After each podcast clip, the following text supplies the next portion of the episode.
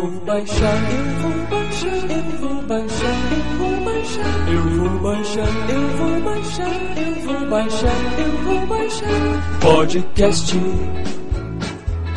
MRG, Cinema, Games e HQ. Toda semana são três programas feitos especialmente pra você. Podcast é tão legal, bem legal. Quando eu ouço, eu sou maioral. maioral. E agora eu vou ouvir o matando robô gigante.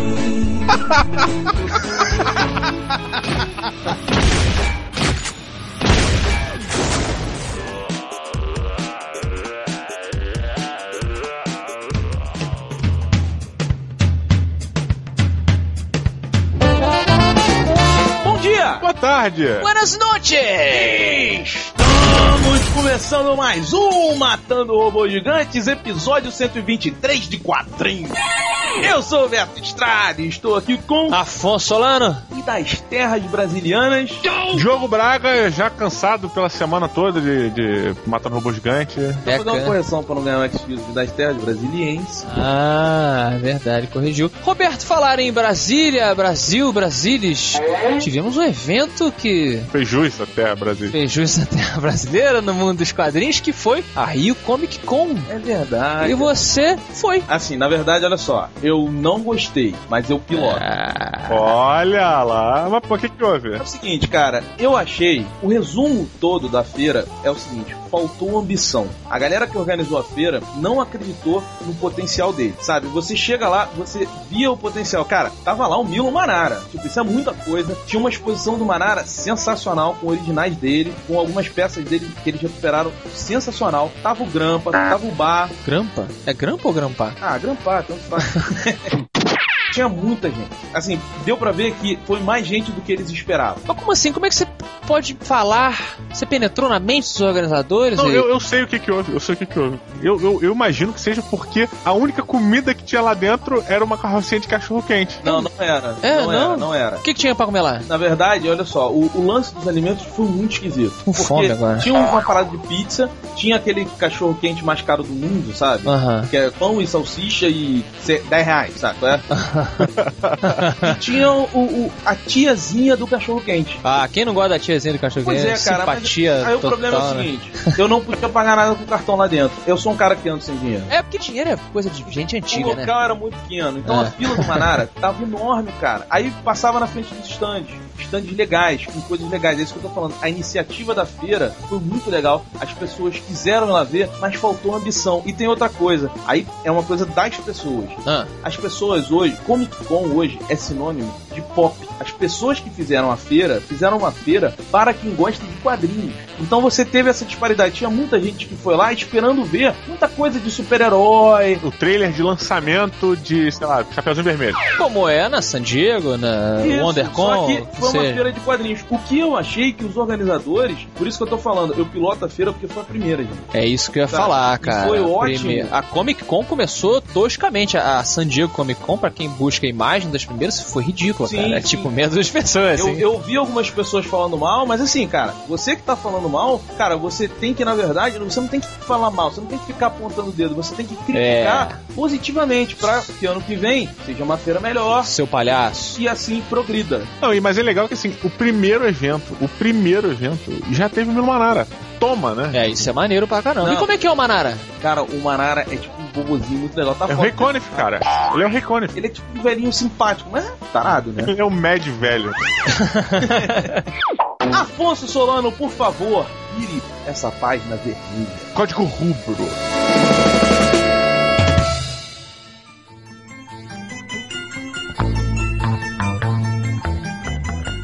Aposentados e extremamente perigosos. O que, que é isso? O que temos hoje aqui? Falaremos de Red, a revista em quadrinhos do senhor Warren Ellis que deu origem ao filme que falamos terça-feira. Ah, com o patrão. Patrão, Hã? beijo, patrão. Um beijo aí.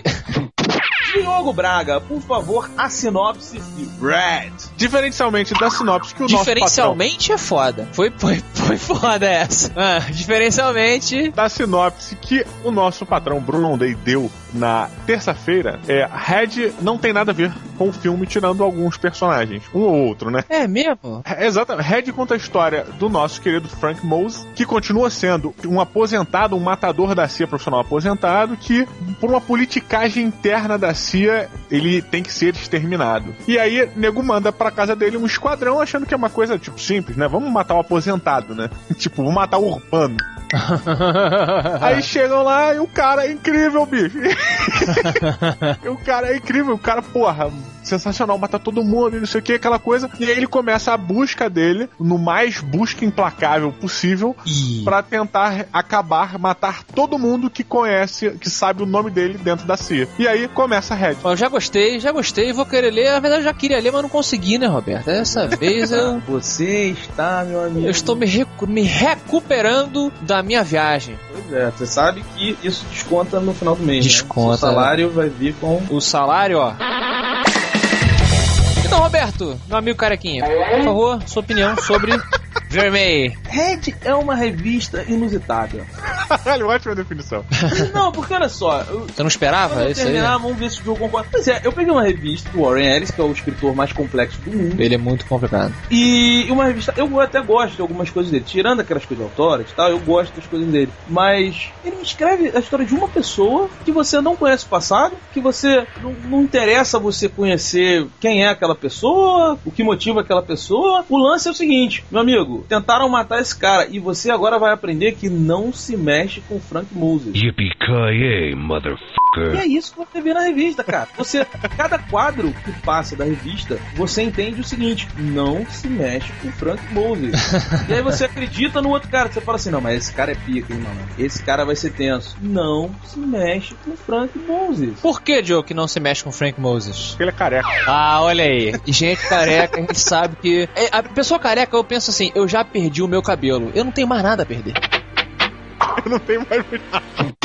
Pois é, cara, é, é muito engraçado é, você gostar do Frank Moses, porque ele não significava nada até você abrir a revista. E você não conhece ele, cara. Ele é um velhinho. Ele é tipo, as primeiras páginas da revista, ele é como se fosse o Don Corleone, cara. Curtindo o neto no meio da plantação dele, sacou? É? Mas ele é velho mesmo? Eu tô olhando Ele é aqui. velho, cara. Quando começa a revista, ele tem um, ele usa chapéu Panamá, cara. Tirando o moleque malandro que acha que é sambista na Lapa, só velho usa chapéu Panamá, cara. É, mas ele me parece ser aquele velho estilo Marv. É. Não, não, o Frank Moses, ele é aquele velho que ele é o cara mais perigoso do mundo. Mas, de outro lado, ele é uma pessoa adorável. Quando você Ah, conhece um pouco entendi. do Frank Moses, você fala, pô, tá aí um cara legal, é um vovozinho legal. Mas, ô Diogo, você não acha, você falou maneiro.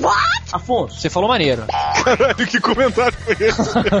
Ed é o seguinte, você não sabia quem era Frank Moses antes de ler a revista. Ok. Quando você fecha a revista, você não comenta sobre o Frank Moses. Porque você tem medo. Porque você tem medo não, Diogo, que você respeita. O- Não, o que eu acho é o seguinte, assim, é muito interessante porque é, a revista ela mostra é, de uma maneira muito legal a solidão do Frank Moses. Mostra que o Frank Moses é um cara solitário. E feliz com isso. É, e, e um cara que tá bem, assim, sabe? Ele tem é, a vida que ele leva hoje é consequência de uma, de uma vida passada. Isso fica claro no gibi, nos primeiros páginas. E você, e você vê que ele, tipo, ele sabe que ele tá ali por tudo que ele caminhou, sabe? Por toda a caminhada dele. E ele tá, ele tá ali, cara, sabe? Ele quer aquilo, bicho. E isso é uma coisa muito legal porque você, você sente as coisas, sabe? A revista tem essa. Ela te passa essa sensação de, porra, tô aqui, tô curtindo minha solidão, minha aposentadoria, não tenho porra nenhuma na vida porque eu fui um fudido, matava no mundo inteiro. Eu vim pra cá, ando pelado em casa de madrugada porque não tem ninguém pra morar comigo.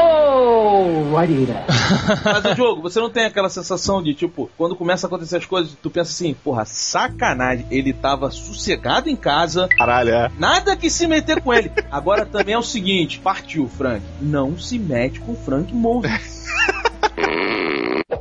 Afonso Solano, qual o motivo de seu desgosto com o traço do nosso amigo Curry? Sei lá, o nome É, não, dele? não, não me entendo errado. Como é que é? É, é o martelo, Hammer. Holy Hammer. Na verdade, eu gostei bastante do desenho. O desenho é a única coisa que eu posso opinar porque eu não pude ler ainda. Cara, o desenhista é muito bom, assim. Eu gostei muito. Ele me lembra um pouco o Sem Balas. A arte geral me lembra o Sem Balas. não. Desenho assim. Eu vou pra minha definição de jogo. É um desenho. Cheiroso, né? Cheiroso. É um desenho cheiroso, é um desenho, é um desenho simpático. Sabe GTA? Sim. Acho que mesmo quem não conhece o jogo GTA, já viu alguma arte, algum desenho na capa de alguma revista, tem uma cara de desenho meio de mafioso. Desenho mafioso. É que não é um desenho hiperrealista, mas também não é um desenho caricato, tipo Humberto Ramos. Eu acho que ele fica no meio termo e eu gostei bastante, cara. Ele, assim, eu, eu acho que ele, eu, para mim, ele puxou muito mais pro cômico, sabe? Ele foi um desenho. Talvez o objetivo fosse para ficar mais leve, porque é uma revista violenta para caralho, assim. E caralho tem que ser usado caralho mesmo, porque é uma revista muito agressiva. Mas é, ela é muito violenta. E esse traço mais cômico e tal, talvez tenha vindo justamente para suavizar essa violência toda, né? Pô, Diogo, eu não concordo não, cara. Eu não achei o traço cômico. Eu achei o traço característico. Tá aí, Hã? é melhor, é característico. Caralho, eu sou burro ou vocês usam adjetivos muito bizarros? Defina aí, Roberto. O que que é um Cara, traço característico? É, Perfeito. é um daqueles traços que eu e o Afonso, a gente, a gente quando discute muito sobre, sobre os desenhos, a gente concorda nisso que a gente gosta muito. Você olha pro desenho do martelo e uma próxima revista que eu pegar, eu já vou saber que é dele. Isso é muito Entendeu? bom. é. Então, assim, é um desenho muito único. É uma arte que tem assinatura, como o Afonso falou semana passada, Quando você falou, você falou que cara, cara, característico. um desenho característico vem de caráter, né, de Ah. inclusive de character. E isso, Diogo, eu quero dizer o seguinte, é, ele é um desenho que ele tem personalidade nas pessoas. Você vê a expressão das pessoas. É, ele tem unidade, cara. Agora tu tá me Tu fudendo. vai tomar no cu, cara.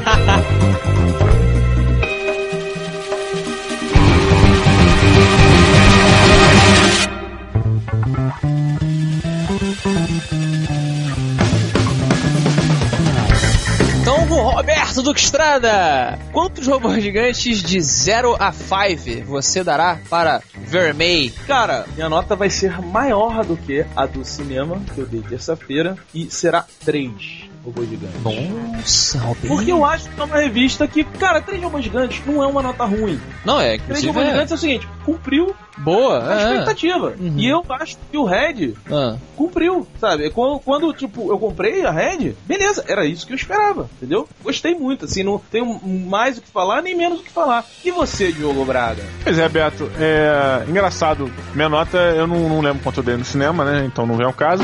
Mas é, eu dou quatro robôs gigantes, até por uma coisa que você comentou, cara. Não era isso que eu esperava, sabe? E ela veio com uma coisa diferente. E no início eu não consegui aceitar legal, mas rapidamente eu já, tipo, caralho, olha que foda. Sacou? é? Você precisa ler mais Warren Ellis fora de Planetário Authority. O Diogo não entende que a gente define os desenhos, vai entender o Warren Ellis, pô. Bom, nem vocês entendem o que vocês definem dos desenhos. Pelo amor de Deus.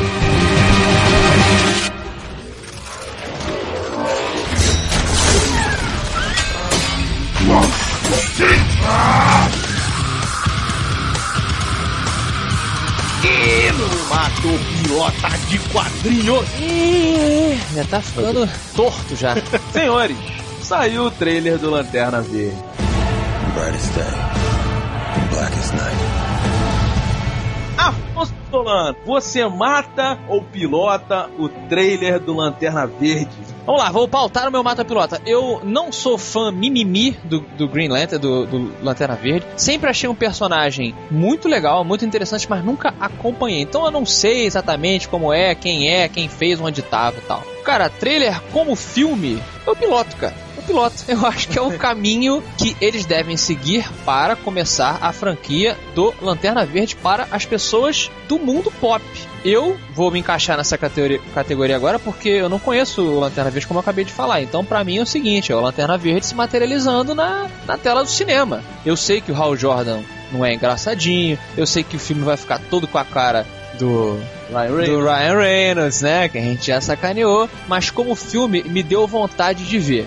E por causa disso, eu peloto Diogo Braga. Vamos deixar o Roberto por último, que ele tá com a cara. com a cara de quem comeu e não gostou. Você, Diogo, mata o piloto esse trailer. Pô, cara, eu piloto. Achei o trailer muito maneiro, cara. Não, eu achei que fosse uma merda gigantesca. Quarteto Fantástico, ou sei lá, é uma porra dessa que não tem nada a ver, sabe? Um filmão super pra cima, sabe? Alto astral pra caralho. e não, cara. E, e pelo trailer você vê que ele. Não, não é, cara. Tem muita sombra, sabe? Pô, são poucas as cenas desse trailer que o Ryan Reynolds tá rindo, cara. É verdade, é verdade. Embora ele seja engraçadinho no começo, ele depois fica mais sério, né? O peso chega nele, né? O peso da responsabilidade. Eu, inclusive, gostei do uniforme pra caramba, assim. Eu já tinha dito que eu gostava, acho que é isso aí. É, o, que, o cara não tem a roupinha, ele faz o uniforme com a cabeça dele, ele materializa aquela porra. Mas tenho certeza que Roberto como a ponta da balança, vai discordar. Roberto Duque Estrada, você mata ou pilota o trailer de Lanterna Verde? Afonso Solano, a gente tem um ouvinte, nossa, Ah, que ela diz que quando eu falo Capitão Kirk Style, eu tô errado. Porque Capitão Kirk não é o piloto, o piloto é Ah, Tchekov. vai voltar isso, né, meu Deus. ah é. É, ela- e o namorado dela, fã de Star Wars, fala que eu deveria dizer Han Solo Style. Mas na verdade, meu amigo, eu continuo pilotando Capitão Kirk Style, meu parceiro. Que Cara, isso, sério? Olha só, as pessoas estão acostumadas a ver o Al Jordan muito tempo depois da, da história inicial, sabe? Aquele negócio de Crepúsculo Esmeralda, aquela coisa toda. Uhum. No começo, quando o Al Jordan ainda era piloto e tava tentando pegar a filhazinha do Ah. chefe e tal, ele era um canastrão engraçadinho sim, Ah, não sabia disso, por exemplo. entendeu? Não era exagerado. Quando começa o trailer, eu falei, pô, vamos tentar transformar ele num Tony Stark. Se vocês quiserem ter uma ideia legal desse começo, tem uma revista da Liga da Justiça Velhaça que você deixou aqui? Chamada Lanterna Verde número 1. Here's another new email.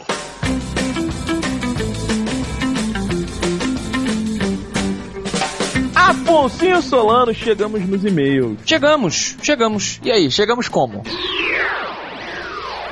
Quem escreveu aqui, na verdade, apoiando a nossa qualidade semanal contra os erros, foi o Bruno Fernandes Guimarães. Olha, É, ele nos avisou de um pequeno excuse me que cometemos, Roberto. Dissemos que o Homem-Aranha foi anunciado a sua morte, né, um tempo atrás aí pela Marvel, e a gente falou, ah, o Homem-Aranha vai morrer e tal, mas nós não especificamos que o anunciado foi que o Homem-Aranha Ultimate que estaria com o pé na cova.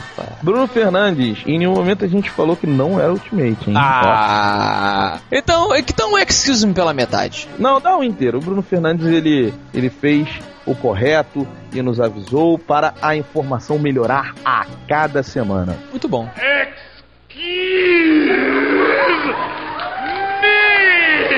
Chegou aqui um cara perigosíssimo contra o Matando Robô Gigante, Roberto. Ah, é? É, é o Wellington McGaren. Hum, perigoso por quê? Porque McGaren era o filho de Satan Goss. Ah, é? É, pô, aquele cara de preto que ele era o anti-Jaspion. Eu juro pra você que eu ia falar que era tipo a mulher do MacGyver. Não, a mulher. É, a Magaren. A McGaren e o MacGyver, né? É. Tá bom, ele tem 30 anos, mora em São Paulo, paulista. Que nem nosso amigo Ondem do começo da semana e começa assim: Olá, meus caros amigões que salvam a vizinhança eliminando qualquer ameaça de máquinas super desenvolvidas. Eu sou o Wellington, mais conhecido pela net pelo codinome de McGaren. Sou fã do Homem-Aranha desde o início dos anos 90. Ele se tornou meu personagem preferido de todos. Junto com ele, passei por muitas histórias boas, mas, infelizmente, muitas piores ainda. Mas aí, desde 2009, eu desencanei. O que vinham fazendo com o pobre personagem era difícil de engolir. Não só com ele, já que nada mais na Marvel me agradava.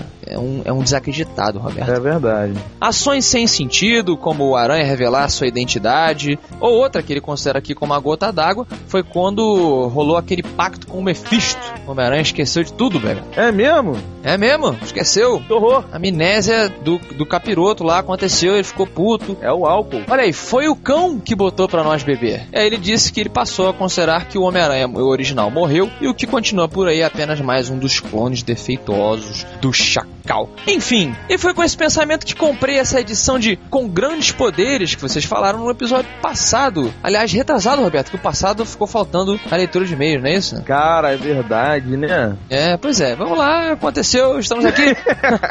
Aliás, parece que o autor dessa revista não entendeu muito bem o próprio título da história, já que não usou o seu poder de trabalhar com um personagem tão importante com responsabilidade. Na minha opinião, fecal, a aracnídea, a história é um amontoado de coisas sem sentido que não levam a nada, além do autor não ter se dado ao mínimo trabalho de consultar o material original para ao menos saber como os personagens se pareciam. Enfim, não gosto de retcon. Sabe o que é retcon, Roberto? Não. É quando você conta de novo uma origem, mudando algumas coisas. Ah, aprendi uma coisa nova. Coisa nova no Matando Robô Gigante. Ele diz que não gosta disso, mas perto do que fizeram com o Homem-Aranha nos últimos anos, essa revista com grandes poderes é uma obra prima. E aí ele deixou o link de seu site, obviamente, que é o http dois pontos barra barra macgarentraço-clarindiário.blogspot.com o que, que Magaren tem a ver com Clarim Diário? Ah, é, cara é fã do Homem-Aranha. Magaren, então eu vou te dar um mega spoiler agora, hein? Ih, não, que isso? Potestade está vindo aí. Quem entender, entendeu. Falei.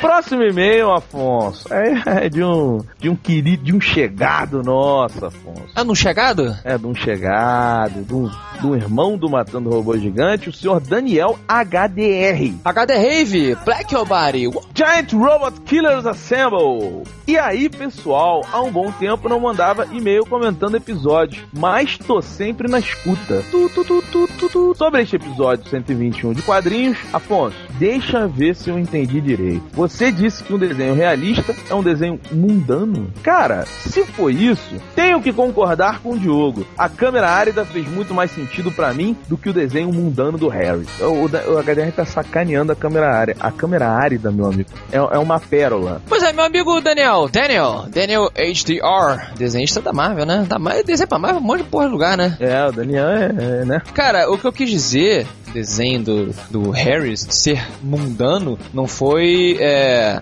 diminuindo, não. Mundano, quis dizer assim, é, ele, ele é um desenho tão, tão real, sem ser uma pintura, real na, nas expressões das pessoas, na posição, na. Eu não sei definir exatamente além disso, na expressão das pessoas. É, é um desenho tão realista que ele me parece mundano. Mas o mundano, como o grande Greg Capullo me ensinou, eu gosto muito do Greg Capullo, ele pode ser muito interessante, como eu acho que o Harris faz também. Isso que eu quis dizer com mundano, sabe? Não é aquele desenho, por exemplo, do Jin Lee. O desenho de Jin Lee não é um desenho mundano. Você, qualquer pessoa é um super-herói no desenho do Jin Lee. Tô errado, Roberto? Não, não, o desenho do Jin Lee. O, cara, o Jin Não, Lee, não, sei dizer que é ruim ou bom, assim, mas Não, entendeu? então, o Jin Lee, ele é, ele é tipo, todas as pessoas que, que malham e tomam bomba gostariam que Deus fosse o Jin Lee, sabe? é? É, exatamente. Não é um desenho mundano. Qualquer pessoa chama atenção. No do Harris, eu acho que não. Eu acho que as pessoas elas passam desapercebidas, mas de uma maneira muito realista. E isso, pra, pra mim, é muito bom. Isso que eu quis dizer com o mundano. Não sei se ficou claro, fui um mau comunicador. E aí ele voltou falando que ele não considera esse álbum do Aranha o melhor da coleção Marvel Knight. Ele acha que tá no conceito da coleção, mas não é o melhor. tá, não foi isso que ele falou. Eu, ele mandou um abraço. O conceito desse- desses, desses livros aí seria os roteiristas pegarem lacunas nas cronologias dos personagens e criarem algo com cunho real. Ele acha que isso não foi feito nesse Hombre Aracnídeo. Não, o mesmo, não foi feito nenhuma, entendeu? Eu não, não vi nenhuma lacuna, eu vi histórias, tipo, recontadas mesmo, retcon, como o cara de cima comentou. É, não, eu não acho que são retcons também, mas assim. Enfim, Daniel, um beijo. Daniel, te amo. Fala comigo por e-mail, Daniel. E pra acabar, o último e-mail da caixinha postal é de Pedro Areal. Ó, viu o que eu fiz? Olha, Afonso tá rimador. Mandou, olá, matadores de versões avantajadas de R2D2. Muito boa tarde para todos. Meu nome é Pedro. Passei a me interessar por HQs depois de ouvir o MRG. E a primeira vez que comprei uma foi o que aconteceu com o homem mais rápido do mundo. Olha só. Veja só a primeira que ele começou. É, tá ouvindo, né, Maurício? Mas queria entrar mais nesse universo. Queria saber mais coisas sobre o Batman, sobre o Homem de Ferro, sobre o Lanterna Verde, sobre o Capitão América, mas não sei por onde começar e queria do começo, from the start. Podem me dar apoio nessa investida contra esses robôs? Pedro Areal. Areal, Areal tem, um, tem um lugar aqui no Rio, Areal, que eu já viajei pra lá algumas vezes. Viajei até com a igreja, viagem de igreja, veja você. Olha, Muito bom, muito bom, muito bom. Local muito legal. Mas assim, Areal, eu vou te falar uma coisa. Se você quer começar, não comece do começo. É estranho. ele pode fazer que nem o nosso amigo Isinobre, grande amigo Isinobre, que começou lendo quadrinhos através da Guerra Civil. Que eu também não recomendo. Ah, por quê? Porque eu acho que assim, por exemplo, Ariel, você tem que pegar o, o, o- maior clássico de cada personagem. não, porque assim, por exemplo, você quer ler o Demolidor, Ah. você leia A Queda de Mordor. Pô, mas ele. ma- não, mas peraí, ele nem viu o Murdoch de pé? Já vai ver o cara caindo? Não, então, mas porque ele, ele vai entender essa, essas revistas e as antigas, não tô falando dessas novas não. Essas sagas antigas, elas trouxeram uma mudança, uma seriedade pros personagens que acompanhou depois. Entendeu? Por exemplo, o Wolverine, na Eu Wolverine, que é lá do Chris Claremont, ela, ela define muito bem quem é o Wolverine. entendeu? E além de você conhecer a fundo o personagem, a qualidade psicológica de cada personagem, no caso aqui, duas dicas, a queda de Murdoch e o Wolverine, você vai ter histórias muito boas e que você, cara, são clássicos mesmo, que você vai querer guardar na sua casa, sabe? Então, assim, comece pelas grandes histórias de cada personagem nos anos 80 e começo dos anos 90. E já te dei duas dicas boas, com o tempo a gente pode falar mais algumas. Exatamente. Procure também pelos episódios chamado O Pedinte Pediu. É verdade. É um quadro, é um quadro interessante. Aliás, tem um semana que vem, Afonso. Tem? Tem, veja você. Olha só, estamos. Spoiler. Tá... Tá bom, tá bom. Chega. Pérola, Roberto, o que, que aprendemos no episódio de quadrinhos de hoje? É o seguinte. Superman ficou fraco, o Pinguim jogou Kryptonita, Lex Luthor e Coringa. Vai ser o sucesso do próximo carnaval, rapaz. Que beleza, então fiquem com sucesso aí e até amanhã! Segundos depois, na sala de justiça. A justiça toda dominada. Agora só tem uma saída. Foge, foge, Mulher Maravilha. Com Superman. Foge, Mulher Maravilha. Com Superman. Mulher Maravilha. Foge, mulher maravilha, faz mulher.